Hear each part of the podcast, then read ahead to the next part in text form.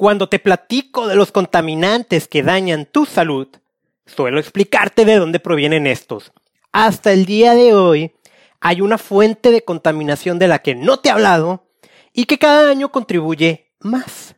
Lamentablemente, va a empeorar esa situación y me refiero a los incendios.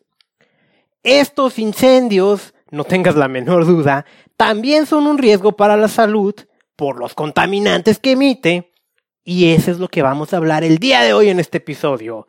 Bienvenido al podcast que te enseña cómo es que la contaminación también deteriora tu salud y de que hay algo que puedes hacer para protegerte. Te saluda Carlos Bustamante. Empezamos.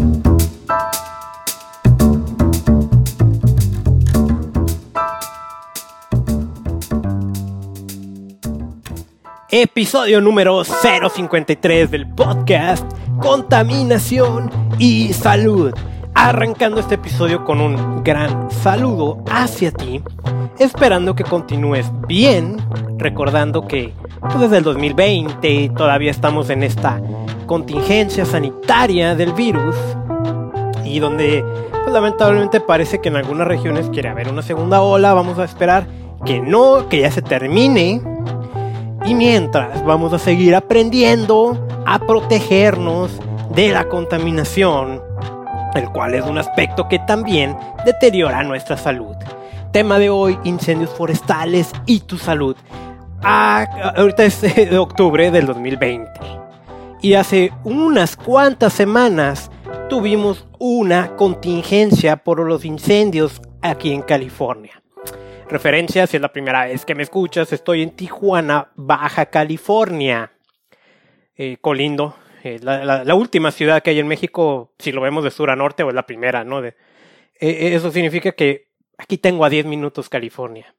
Por supuesto, viví la parte de contaminación que fue una total emergencia. Y siempre que ocurren cosas así, sea con incendios de allá o acá, siempre me ando quejando de lo mismo. Nadie nos dice cómo protegernos. Y de hecho, la autoridad municipal, el ayuntamiento de Tijuana, en aquel momento, sacó un publicado diciendo pues que sí había unos incendios y que, que nos iba a llegar así.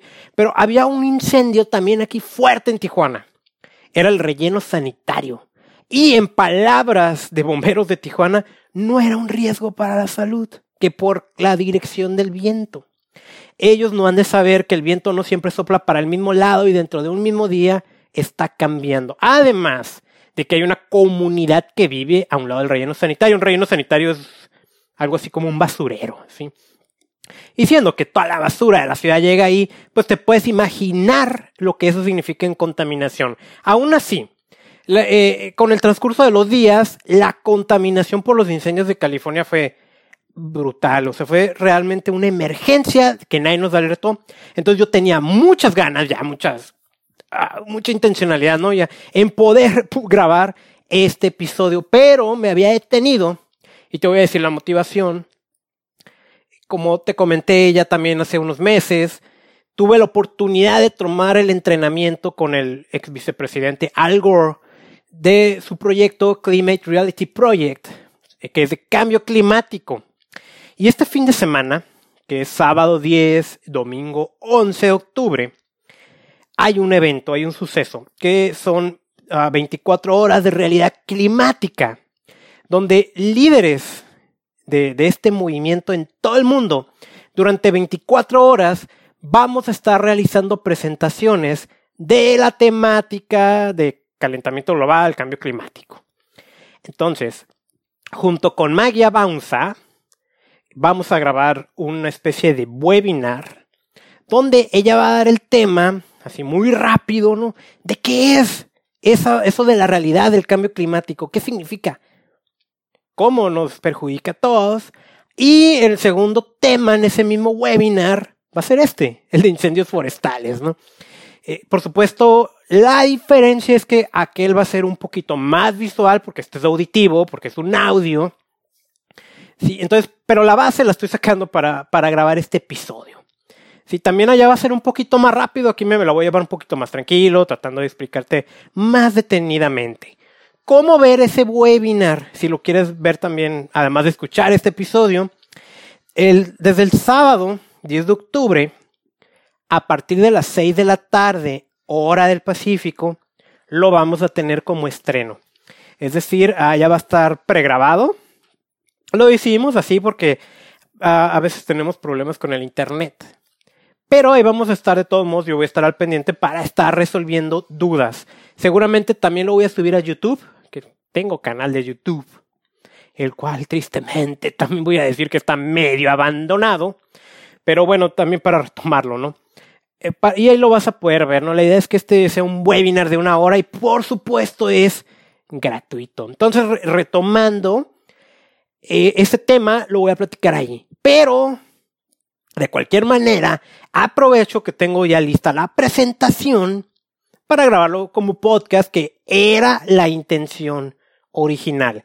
Y te digo, lo quería grabar en el momento en que había incendios, pero me detuve tantito por esto. ¿Ok?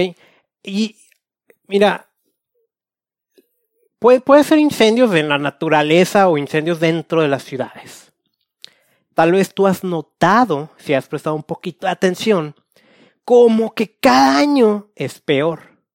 Y sí, cada año es peor. En términos generales, a nivel global, ahí está la estadística. Y tengo que decirte que va a ser peor.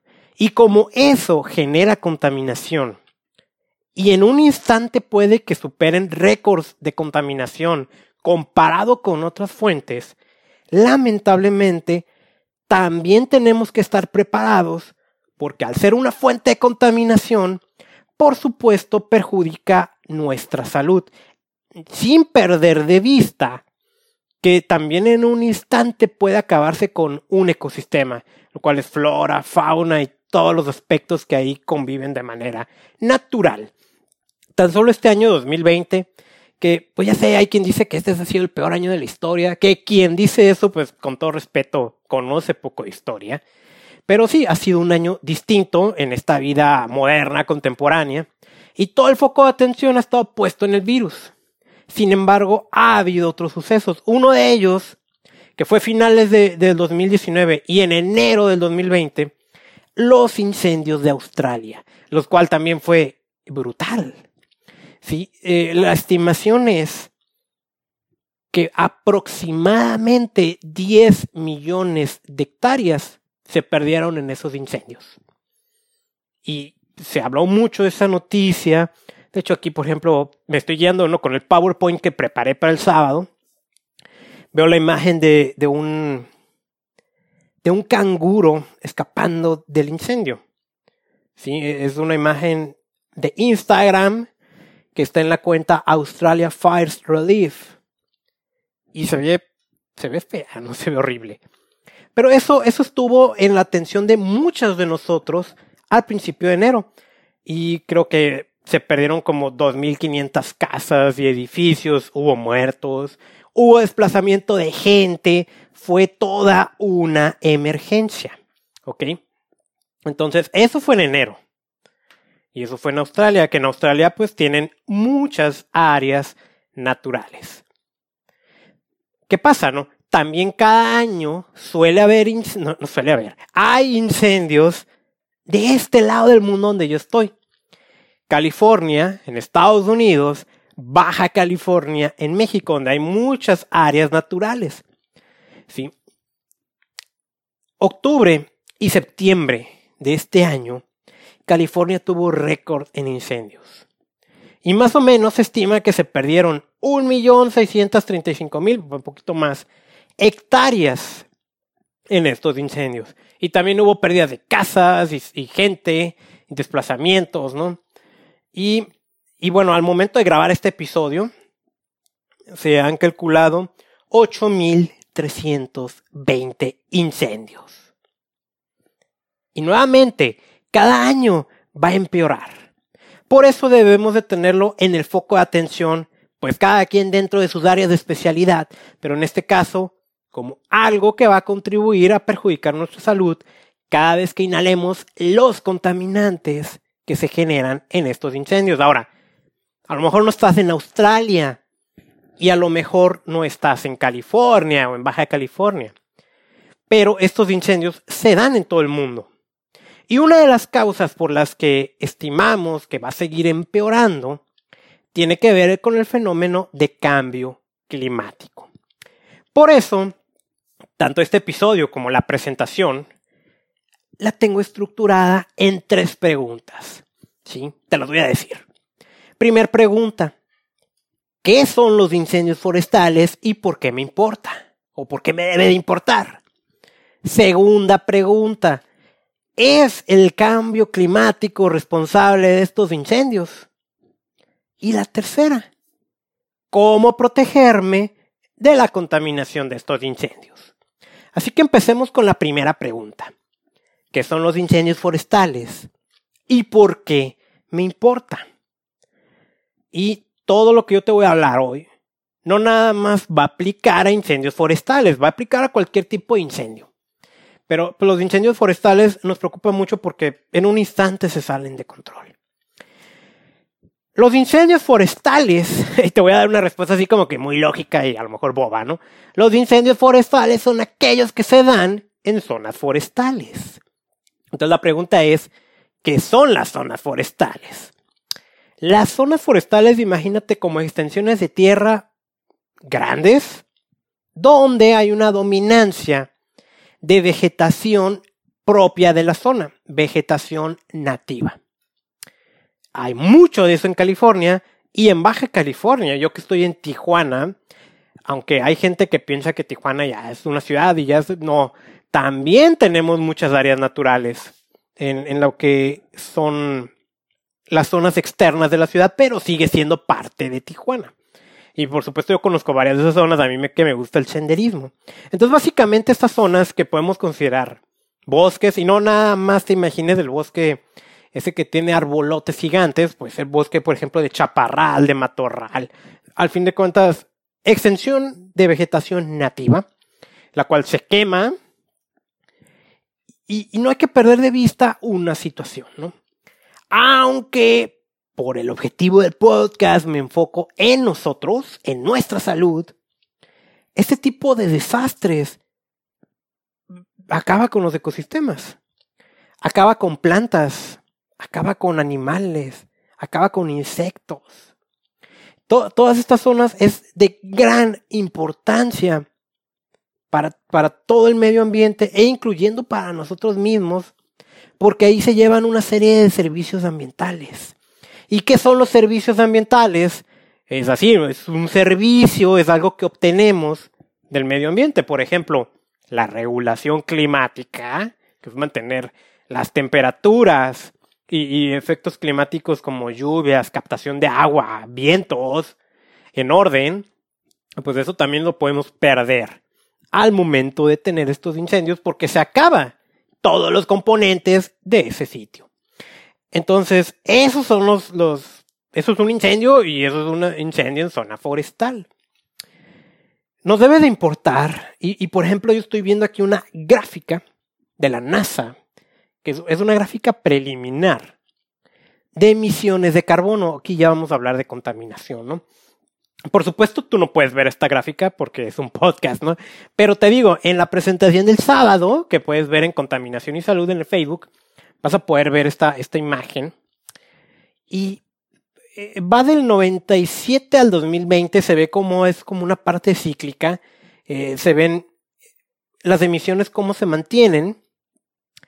Y hay picos, picos cíclicos en el 99, en el 2008, en el 2018 ahí se veía un pico. Pero sabes que ahí se ve como que un 40, 60% más de emisiones contaminantes por incendios en el 2020 que en el resto de los años. O sea que me estás diciendo, Carlos, que cada año hay incendios, cada año hay incendios. O sea, eso es un... Hay una corriente, ¿no? Que dice que todo incendio es provocado por los humanos. Ok, pero hay incendios naturales, ¿sí? Los incendios naturales también son importantes dentro de las características o aspectos de la naturaleza. ¿Ok? Pero luego pues viene el humano, ¿no? Y ya le damos en la torre a todo, ¿no? Entonces hay incendios y cada año hay, pero cada año están empeorando. Y ya que hablo de contaminación, hay que hacer una diferenciación entre contaminantes. ¿no? Por un lado tenemos un grupo de lo que se conoce como gases de efecto invernadero. ¿Cuáles son estos? Son los que contribuyen al calentamiento global y por lo tanto al cambio climático. El más popular es el dióxido de carbono, el CO2. Por otro lado tenemos al contaminante criterio. Con estos, estos contaminantes son la referencia para decir cuál es la calidad del aire de una ciudad. Eh, es importante diferenciarlos, ¿no? Porque, vaya, yo me he topado muchas veces con artículos o cosas que vienen de gobierno, donde confunden esto, donde a veces quieren ellos responder un cuestionamiento, ¿no? De, de decir, ok, el, el aire de la ciudad no está tan contaminado porque las emisiones de CO2 están controladas. A ver, no, no. Y, bueno, yo entiendo que a veces hay autoridades que no son de medio ambiente, que son de otras áreas, por ejemplo, de desarrollo urbano, ¿no? Y van a hacer alguna obra para disminuir el tráfico y que puedan confundir estos contaminantes. Pero me he topado muchas veces con autoridades ambientales que no tienen ni la menor idea, y eso sí da vergüenza, da pena y da preocupación, que quien debe saber del medio ambiente no sepa qué es un gas de efecto invernadero y qué es un contaminante criterio. Pero bueno, también es verdad que hay una relación. Entre más gases de efecto invernadero emitamos, por lo regular, vamos a emitir más contaminantes criterio. Como referencia, escucha el episodio anterior de eh, la realidad del cambio climático.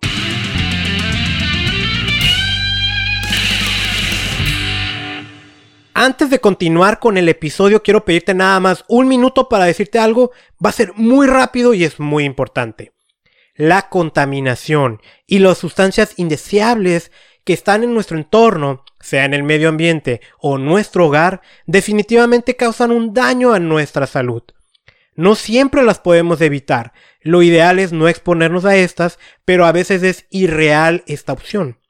Yo por eso recomiendo el uso de suplementos nutricionales. Y hay una sola marca que me atrevo a recomendar y que yo mismo utilizo desde hace años. Si quieres saber más, ingresa al terminar este episodio a reiniciate.usana.com. Otra vez, reiniciate.usana.com. Mi recomendación son los Usana Sales Essentials y los Usana Biomega. Ahora, hay un órgano que sufre mucho en entornos contaminados y es el hígado. Para eso, otro producto que me encanta recomendar es el Usana HPS o Epacil. En fin, hay toda una gama de productos que puedes buscar en reiniciate.usana.com. Continuamos con este episodio.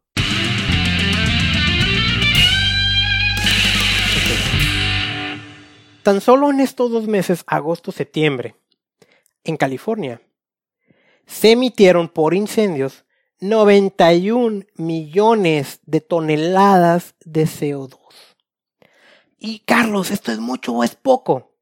Bueno, esto significa que se emitió 25% más contaminación por incendios que la contaminación que se emite por quemar combustibles en California. ¿sí?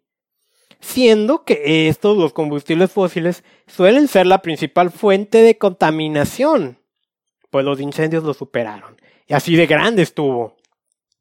Y, hay una imagen aquí que también, pues por supuesto, no puedes ver en el podcast. Pero vuelvo, a decirte, ¿no? Ahí lo puedes ver el sábado. De, es de la NASA. Hay unos satélites, tanto de la NASA como hay unos satélites europeos, donde con la tecnología actual ellos ya pueden medir la contaminación desde el espacio y la están midiendo en tiempo real. Entonces se ve la pluma de contaminación como todo el estado de California y Oregon, que es la costa oeste de Estados Unidos, hay una pluma de contaminantes, hay una nube tapando toda California y tapando Baja California, inclusive hasta estados. Bueno, no sé si es por eso, ahora igual no, no, como no está animado, ¿no? Yo te iba a decir allá por Chihuahua también se ve, perdón. ¿Para qué digo mentiras? Pero toda la nube de contaminantes eh, está abarcando California, ¿no? Y sucedió un efecto muy interesante. eh, esta contaminación, esta nube se le conoce como pluma. Y hubo un efecto aquí, un fenómeno que, que yo pude ver aquí en mi ciudad, en Tijuana, de cómo la contaminación se veía ahí arriba. Parecía que estaba nublado, ¿no? Y no estaba nublado, era contaminación. Pero no podíamos detectar esos contaminantes porque estaban muy altos, muy, muy altos. Eh, muchos de estos son partículas PM2.5 que te he hablado muchísimas veces de ellas, que son partículas increíblemente pequeñas, increíblemente livianas, que esas son muy de interés ahora con el COVID, porque se dice que por ahí se puede transportar el virus también. Y al ser partículas tan pequeñas, pueden desplazarse kilómetros. Entonces, se fueron de manera muy, muy elevada y por ejemplo, aquí hay una gráfica también de la NASA del 7 de septiembre, donde yo, donde estoy ubicado, pues parece que estaban casi 5 kilómetros, a 5 kilómetros de altura. Entonces no podíamos detectar la contaminación. El 7 de septiembre, aquí en Tijuana, parecía que estábamos en el infierno. Eh, superamos los 40 grados centígrados, 42 grados, que es muy caliente para esta ciudad. De hecho, yo no recuerdo un día tan caluroso y yo tengo 32 años aquí. Pero estuvo increíblemente caliente. El 8 de septiembre, que fue el lunes, amaneció nublado. ¿Por qué? Por los incendios. Bueno, amaneció nublado entre comillas.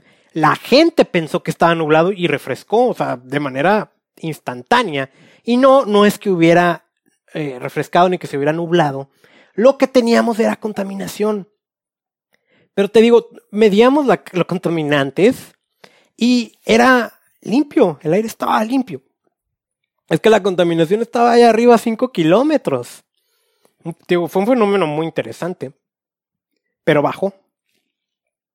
Más o menos le tomó 5 días bajar a esos contaminantes. Y empezamos a detectar niveles peligrosos de contaminación con los sensores de Respira. Lo más increíble de esto es eh, que, que, estuvimos siguiendo por internet la contaminación. Fíjate cómo, cómo es este efecto, ¿no? Incendios en California afectaron tres países. Por supuesto, Estados Unidos, afectó también Canadá y afectó también México. Y aquí es donde me da coraje, ¿no? O sea, me da coraje y siempre que lo digo, pues aprovecho, ¿no? O sea, lo reclamo. Los incendios forestales son también un peligro para la salud humana por los contaminantes que se emiten y cada vez va a ser peor. Siempre que hay emergencias por contaminación, y hablo por mi ciudad, Tijuana, nunca nadie nos alerta de que eso es un riesgo. Y a veces hay quien dice que no hay sensores suficientes para medir la calidad del aire, que ahí están los de Respira, de la red ciudadana. Ahora, eso también no es un pretexto y voy a aprovechar este medio para decirlo. ¿eh? Si Tijuana quisiera, ya estaría midiendo la contaminación con un proyecto que no le costaría. Y ya estuvieran desde hace cuatro o cinco meses midiéndolo. Pero no quieren. Porque cuando las cosas se quieren hacer, se hacen, se hacen rápido y se hacen bien. Pero bueno, ya después te platico eso porque no me conviene enojarme el día de hoy. Pero la cosa es que ahí tenemos un riesgo para la salud y nadie nos alerta. Entonces estuvimos ya midiendo durante muchos días, muchísimos días, niveles peligrosos de contaminación. De hecho, tengo una foto ahí del 15 de septiembre de la ciudad donde parece que está lloviendo, pero no está lloviendo. Es la nube de contaminantes que ya estaba a nivel de toposfera, que es la, la, la capa donde vivimos. Ahora, ¿por qué me debe de importar? Que será la pregunta. Recordando, 92% de la gente respira una mala calidad del aire a nivel mundial. Recordando, porque ya lo he dicho, la contaminación del aire, de acuerdo a un artículo publicado en el 2019, parece ser que causa más muertes que el tabaco, eh, lo que respiramos la contaminación del aire es un cancerígeno. Y de estos hay muchos contaminantes que son los criterios, contaminantes criterio que nos preocupan, sobre todo las partículas PM2.5 que son pequeñísimas y podemos inhalar sin problema. De modo que, ¿qué nos puede ocasionar? Bueno, He hablado también muchas veces de lo que provoca respirar aire contaminado en el largo plazo. Pero en, en momentos de emergencia como estos, la gente que tiene daños en el corazón, males cardíacos, cardiovasculares, no debería ni de salir. Los días de más contaminación hay más infartos. La gente, eh, de esto digo, cardiovasculares incluye también enfermedades coronarias y similares, ¿no? Lo muy, muy peligroso. Quienes tienen problemas respiratorios también les va mal, obviamente. Y quiero, quiero seguir señalando, ¿no? Hay una relación entre contaminación del aire y las muertes por COVID-19. Los lugares más contaminados han presentado más muertes por este virus y esta enfermedad. Y, y más allá de la discusión si el virus, coronavirus, eh, aprovecha las partículas PM2.5 para dispersarse y llegar más lejos. Más allá de eso, cuando respiramos aire contaminado, el sistema inmunológico cae, te deja indefenso. Entonces, quienes estén enfermos, o sea, quienes hayan desarrollado síntomas y síntomas graves, los días de más contaminación están en un riesgo terrible de no contarla un día más. Pero nadie nos dice, nadie a nivel autoridad nos dice cómo protegernos. Y eso es lo que ocurrió con los incendios forestales en California, donde allá sí hubo señales. Aquí en Tijuana, aquí en Baja California no. A excepción de Mexicali, de la capital de Baja California, donde ahí sí estuve viendo que había esa, ese nivel de alarma para la gente. Donde de manera bastante inoportuna el gobernador de Baja California se pone a tronar cohetes por el grito de independencia dejando en claro que es una persona que no le interesa el medio ambiente. ¿sí? Entonces, eh, ¿qué son los incendios forestales y por qué me debe preocupar? Pues, resumen rápido, pues son lugares que se queman donde hay mucha vegetación nativa y nos preocupa por los daños a la salud que nos provoca. Dos, el cambio climático es responsable. ¿Qué, ¿Qué, es el cambio climático? Ya lo hemos visto, lo, acabamos de ver en el episodio anterior, ¿no? Pero mira, es responsable de los incendios. Bueno, hay una planta aquí en California, en aquí en Tijuana la tenemos, ¿no? A punto de extinguirse, por cierto. Es la flor más grande de la región. Eh, tú lo ves a lejos, parece como un huevo estrellado, ¿no? Le llaman Matilija poppy. Matilija. su nombre científico es Romneya couteri. Es una hermosura, es una planta, una flor gigante. Esta flor y otras más que hay en esta zona florística, su semilla requiere de fuego para poder germinar. De manera muy interesante, ¿no? Puede durar ahí la semilla mucho, pero hasta que no haya un incendio, no brota. Entonces, de este lado del planeta, los incendios son parte de los ciclos naturales para la vegetación. ¿Ok? El detalle es eh, que esto, esto es cíclico y esto ocurre más o menos cada 30 años, pues ahora está ocurriendo cada año. Y entonces en vez de ser beneficioso, es perjudicial. Y se están acabando las plantas por culpa de los incendios. Muchos de los incendios, y eso por ejemplo pasó en Australia, son provocados cuando hay eh, tormentas de relámpagos eh, sin agua, con puro relámpago, puro trueno. Esto provoca incendios. También hay fenómenos, por ejemplo, cuando la mancha urbana se va agrandando, a las, acercándose a áreas naturales, donde esa vegetación nativa se va cambiando por plantas exóticas, por pastizales, sumado a basura eh, y a otros elementos, por ejemplo, torres eléctricas que pueden ser que causen corto y se quemen. Esto aumenta el riesgo también de que haya incendios. Entonces, eh, estoy dando factores que no tienen que ver con el cambio climático. Responder la pregunta, ¿el cambio climático es el, el que tiene la culpa de los incendios forestales? Parece que voy a decir que no, pero no. Claro que tiene que ver. No por sí solo. La sumatoria de factores. Esto se está estudiando a nivel científico. Eh, realmente ver qué tanto tiene que ver el cambio climático. Pero, pero, eh, ¿qué sí sabemos de momento con el cambio climático? Así como de repente hay tormentas más duras, como ahorita está pegando el huracán Delta allá por Yucatán, también sabemos pues que aumenta las olas de calor. Al aumentar las olas de calor, las plantas se secan más pronto, hay menos agua, el ciclo del agua lo acelera, al menos en la etapa de evaporación, secando el suelo. De modo que cuando hay un incendio, que tiempo atrás, con una temperatura más o menos normal, hubiera sido un incendio y ya, se vuelve un fenómeno de emergencia. Entonces, responder a la segunda pregunta, ¿es el cambio climático el que tiene la culpa? El cambio climático contribuye a que aumenten estos fenómenos.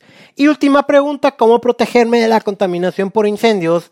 La respuesta aquí tiene que ver con que cuando haya incendios cerca de donde tú vives, cuando haya incendios forestales a una distancia relativamente cerca de tu ciudad, puede que no esté en la misma ciudad, pero sea cerca de tu ciudad, lo debes de tratar como una emergencia ambiental. Y te cuento que hace dos años que viajé a Salt Lake City, iba a haber unos eventos al aire libre en Estados Unidos y los cancelaron porque había incendios a varios kilómetros de distancia de ahí.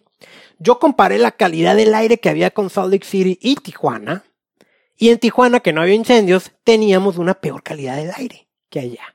No, de manera increíble. Allá sí se preocupan por su gente. Aquí en Tijuana, tienes que saber que a la autoridad, a la autoridad ambiental, no le preocupas. Y creo que se nota que anda un poco enojado, ¿no? Pero pues las cosas como son y que no tenga que escuchar. Eh, regresando, cómo protegerme yo tengo un ebook que es gratis, está en contaminacionysalud.com, pero te hago un resumen rápido y uno es verifica la calidad del aire en tu ciudad. Hay aplicaciones, si me escuchas de este lado, ¿no? Aquí en Tijuana o Mexicali, California también, Red Spira, que es parte de la red ciudadana que tenemos implementada, y hay muchas aplicaciones, puedes revisar las estaciones locales de, de tu ciudad, pero si quieres algo muy entendible, Brisometer una aplicación gratuita donde te pinta de verde a rojo el lugar donde estás y si está rojo es obvio que está peligroso. Y ya que sepas la calidad del aire de tu ciudad, puedes tomar decisiones. Como no salir de tu casa. Ahí lo vuelvo a repetir, si tú tienes problemas cardíacos y estamos en una emergencia por contaminación, no salgas. Aislar el interior del exterior ¿Por qué? Porque la contaminación está muy dura afuera y si entra a tu casa se va a quedar atrapada ahí. Y si es necesario, instala un purificador de contaminantes para interiores. Son unos aparatos que parecen como ventiladores o aires acondicionados. Se conectan a corriente eléctrica, tienen filtros especiales para limpiar. Limpian partículas y limpian lo que se llaman compuestos orgánicos volátiles como esos vienen en el perfume que te pones y, todas estas partes cosméticos. No, no son muy caros. 200, 300 dólares y ya te puedes comprar una maquinita de estos. De ser necesario, por ejemplo, si tienes niños con asma, es, es muy recomendable que independientemente de la calidad del aire los instales. Si necesitas salir, pues utiliza la mascarilla adecuada. Y lo vuelvo a decir, para tema de contaminación, la mascarilla de tela no sirve para absolutamente nada. Mascarillas N95, KN95, KF94, que no creo que encuentres de este lado. FFP2, FFP3. y eh, están unas mascarillas que aunque no tienen certificación, te pueden ayudar, que son mascarillas deportivas para protegerte de contaminantes urbanos. Eso lo usan mucho los ciclistas, lo usan mucho allá en Asia. Si hay mucha contaminación, no te pongas a hacer ejercicio allá afuera. Si sales y utilizas el automóvil, activa la recirculación para que no esté entrando lo de afuera. Evita los cañones urbanos. Los cañones urbanos son donde tú volteas a la izquierda y hay edificios altos, volteas a la derecha y hay edificios altos. En ese tipo de calles se acumulan los contaminantes porque no, no tienen ah, tanta libertad para dispersarse. Eso lo vemos en grandes ciudades modernas. Ayúdale a tu cuerpo, dale los nutrientes que necesita, porque esto es un daño a la salud. Los las funciones de tu cuerpo, todo el sistema defensivo que tienes, te va a ayudar como un escudo o bien a reparar los daños temporales que tengas. Y eh, en ese sentido, estarte nutriendo desde antes, no durante los incendios, desde antes, ayuda a prevenir estos daños de la contaminación. Y ojo, ojo a la gente que sufre de alergias que estoy preparando, pues estoy preparando dos, dos episodios más de este podcast. Bueno, no es que lo vaya a acabar, tienen más episodios. Pero estoy preparando dos. Uno es cómo los alimentos ya no tienen los nutrientes que tenían antes por culpa del cambio climático. Y el dos es la relación entre contaminación y alergias y cómo evitarlas. Y yo te puedo decir que la gente que sufre de alergias, con una buena alimentación y consumiendo buenos nutrientes a través de suplementación, la pueden reducir al mínimo. Entonces, de eso se trata, ayudar a tu cuerpo. ¿Qué tipo de nutrientes? Yo te invito a que veas ese, el ebook que tengo ahí en contaminacionysalud.com. Pero pues tenemos omega 3, tenemos vitaminas del complejo B, vitamina C, D, E. Tenemos cosas como los sulforafanos que vienen en el brócoli. Tenemos lo que son berries, los blueberries, zarzamoras, todas esas son increíblemente buenas también por todos los nutrientes que tienen. Eh, tenemos los alimentos que son precursores del glutatión, como el brócoli y el suero de leche, entre otros. Por supuesto, quiero que no vayas a considerar esto que dije como una recomendación médica. Es una recomendación de alguien que difunde cómo protegerte de la contaminación, pero para cuestiones de tratamiento que no se te olvide preguntarle a tu doctor. 9. Cuando hay emergencias por contaminación, no contribuyas más. O sea, espérate a la carnita asada, no te pongas a quemar basura, no te pongas a seguir el ejemplo del gobernador de Baja California a tronar cohetes y luego indignarte porque te reclaman. Por cierto, ya lo denunciaron allá en Mexicali por, por haber contaminado. Y 10. Si alguien está contaminando, denúncialo. Así que, ¿qué pasó hoy? Hoy hicimos tres preguntas, que son los incendios forestales y por qué me importa, el cambio climático es responsable y cómo protegerme de la contaminación por incendios. La respondimos en estos 37, 38 minutos. Hemos llegado al final del episodio.